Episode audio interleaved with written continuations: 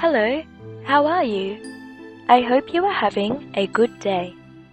My name is Chanel, and I will read you a short story from Brisbane in Australia. Koala.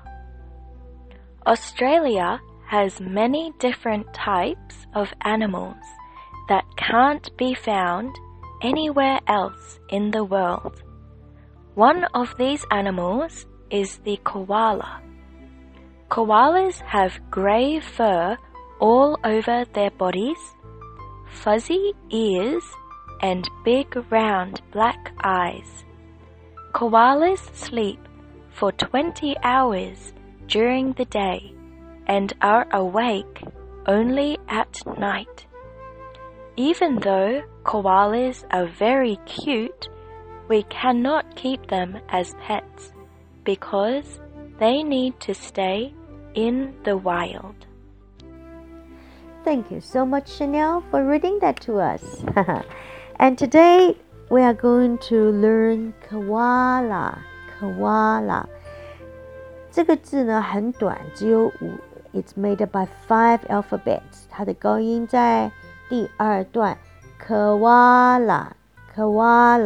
第一个字我们要学的呢是 different，different，不同，different，高音在第一段。animals，animals，高音也是在第一段。can't be found，找不到。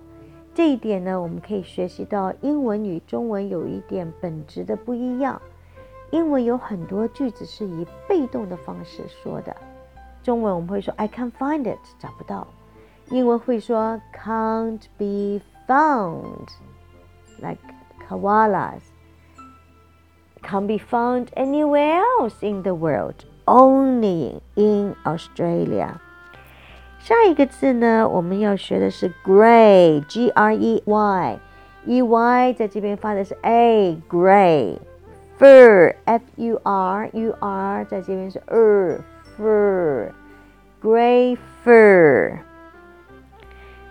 fuzzy fuzzy 高音在第一段毛茸茸 round r o u n d round 是圆圈 Koala sleep 20 hours a day. Wow.